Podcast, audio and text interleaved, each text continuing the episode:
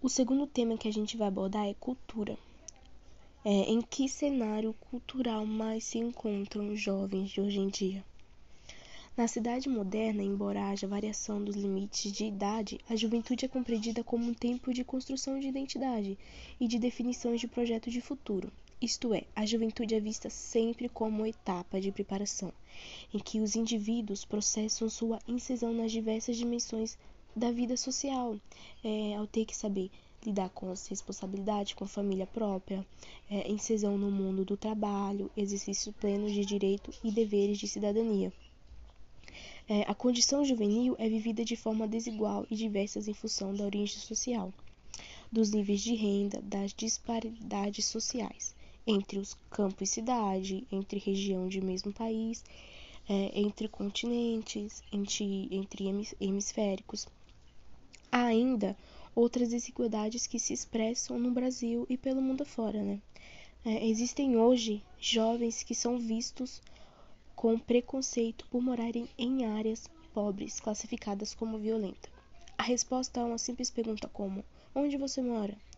pode ser decisiva na trajetória de uma vida de um jovem. A discriminação por endereço restringe o acesso à educação, ao trabalho, ao lazer dos jovens que vivem nas favelas e comunidades caracterizadas pela precária presença ou ausência do poder público. Ou seja, se o jovem falar hoje em dia, ah, eu moro na favela, eu moro numa, na periferia ou eu moro numa comunidade, é, isso limita bastante as, oportun as oportunidades que, que talvez surjam para eles, né? Na verdade, acho que nem, nem, nem chega a ter oportunidade para um jovem que fala que mora na periferia, porque ah, o preconceito tá demais. É, a juventude é como um espelho retrovisor da sociedade. Mais do que comparar a geração, é necessário comparar a sociedade em que vivem os jovens de diferentes gerações. Ou seja, é, em cada tempo e lugar, é, ou em fatores históricos, estruturais e conjunturais, determinam a vulnerabilidade e potencialidade da juventude, ou seja, todos os tempos, sempre a vulnerabilidade dos jovens aparece. Bom dia a todos. É, vamos falar um pouquinho sobre o mercado de trabalho, como andam as taxas de emprego e desemprego na juventude e quais são é, os principais motivos de perda de emprego. A taxa média é de 11,2, que atinge toda a força de trabalho. O desemprego entre os jovens de 18 a 24 anos está chegando a 27%. Do total de desempregados no Brasil, 32% são jovens. Entre os subutilizados, que estão desempregados, trabalham pouco é, ou desistem de procurar emprego, 42% são jovens. Muitos fatores estão dificultando a entrada do jovem no mercado de trabalho. Dentre os principais estão a falta de experiência. Uma empresa hoje em dia não quer contratar mais uma pessoa sem experiência. É, e o alto custo dos encargos sociais, principalmente em meio a toda essa crise econômica que o Brasil anda enfrentando, né? O outro tema que a gente vai abordar é a cultura. É, em que cenário cultural mais se encontram os jovens? Na sociedade moderna, embora haja variações dos limites de idade, a juventude é compreendida como um tempo de construção de identidade e de definição de projetos de futuro. Isto é, a juventude é vista como etapa de preparação sempre, sempre vai ver como etapa de preparação, em que os indivíduos processam sua inserção nas diversas dimensões da vida social, é, ao saber lidar com a responsabilidade com a família própria, é, incisão no mundo de trabalho, exercício pleno e direitos a deveres de cidadania. A condição juvenil é vida de forma desigual é, por todo o mundo.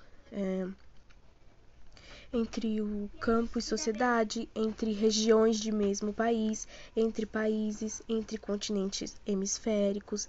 Há ainda outras desigualdades que se expressam no Brasil e pelo mundo afora.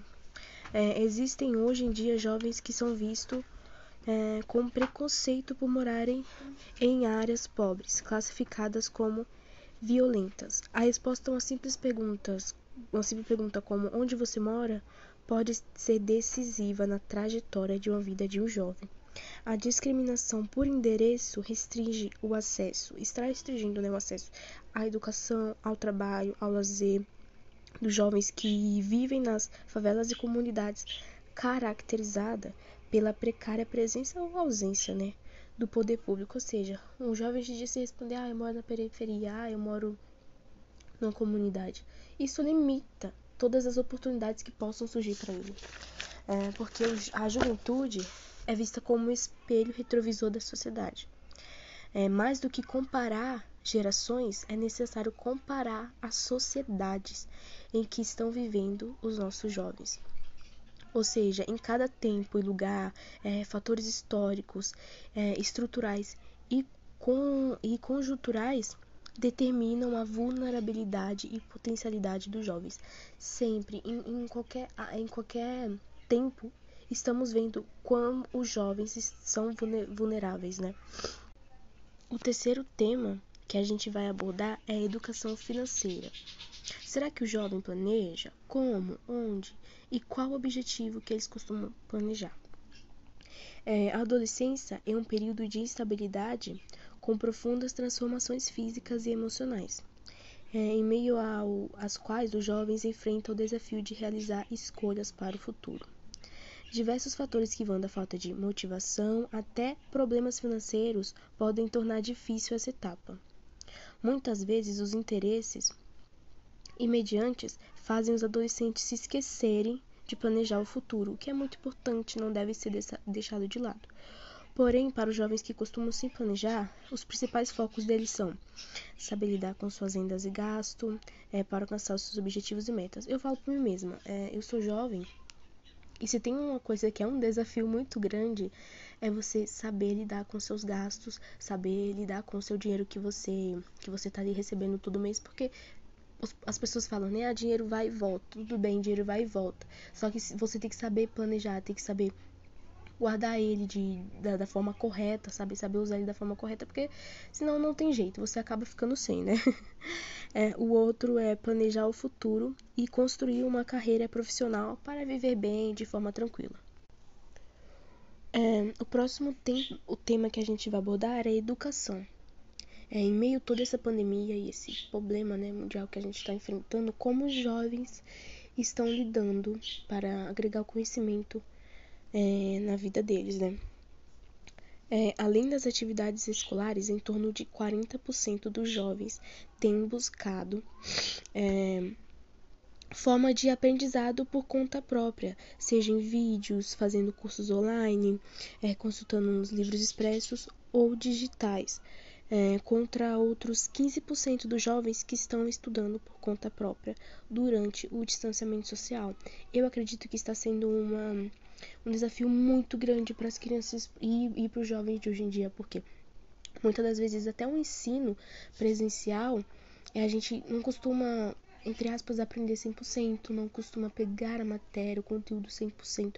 Imagine em EAD, ou às vezes é, você buscando ali por conta própria, deve ser muito complicado. É, o, a, a aprendizagem deve ser muito complicada, deve ser um pouquinho devagar, né, por conta de tudo isso. É, a quinta e, e, último, e último tema, né? É, quando se falar em sonho, projeto futuro e planejamento de vida, que, o que os jovens têm pensado sobre tudo isso? Uma pesquisa feita pela NUB para 37.275 é, estudantes fizeram a seguinte, a seguinte pergunta para eles: qual o seu maior sonho?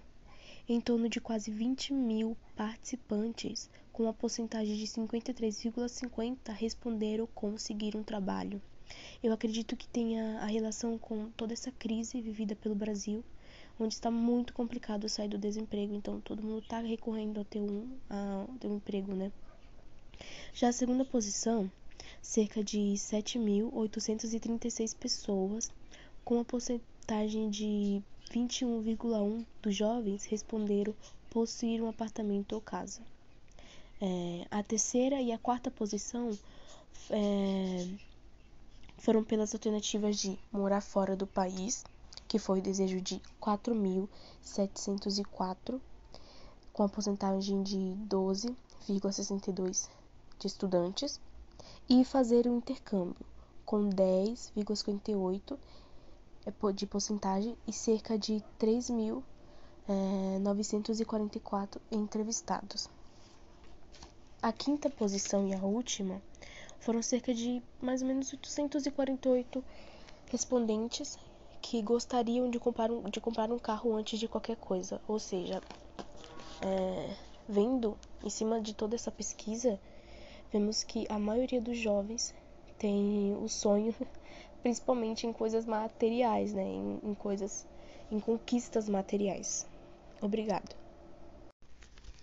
Bom dia a todos. É, vamos abordar o tema de mercado de trabalho.